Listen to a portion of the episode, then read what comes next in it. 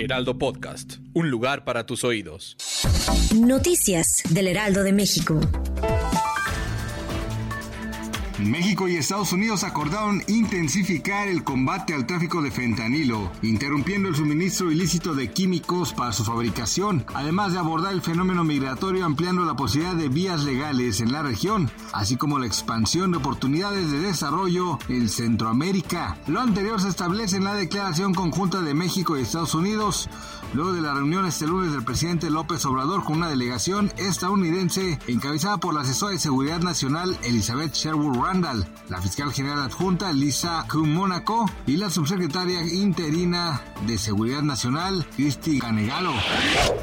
A través de un video publicado en su cuenta oficial de Twitter, el titular de la Secretaría de Seguridad Ciudadana de la Ciudad de México, Omar García Harfoch, señaló que este fin de semana, en un operativo coordinado con la Secretaría de la Defensa Nacional, la Fiscalía General de Justicia de la Ciudad de México, la Guardia Nacional, el Centro Nacional de Inteligencia, detuvieron a cinco personas que formaban parte de una célula delictiva relacionada con el tráfico de cocaína. Elementos de la Secretaría detuvieron a Mario Alberto N., identificado como principal operador de este grupo, Asimismo, se ejecutaron cuatro órdenes de cateo en la alcaldía Coyoacán, Iztapalapa y Xochimilco, tres inmuebles y una bodega con un sótano donde se ocultaban más de 200 kilos de cocaína.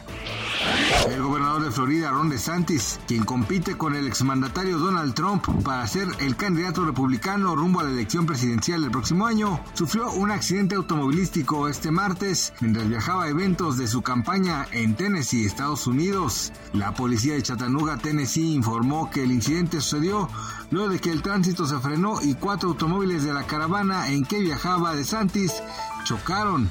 Así informó la policía de la emisora WTBC TV. Solamente un miembro del personal sufrió heridas leves, indicó la policía.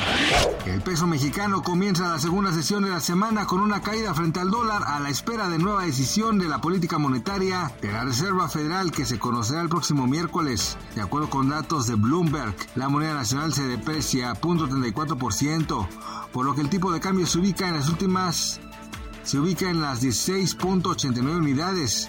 El lunes la divisa azteca cerró en las 16.83 unidades. Gracias por escucharnos, les informó José Alberto García. Noticias del Heraldo de México.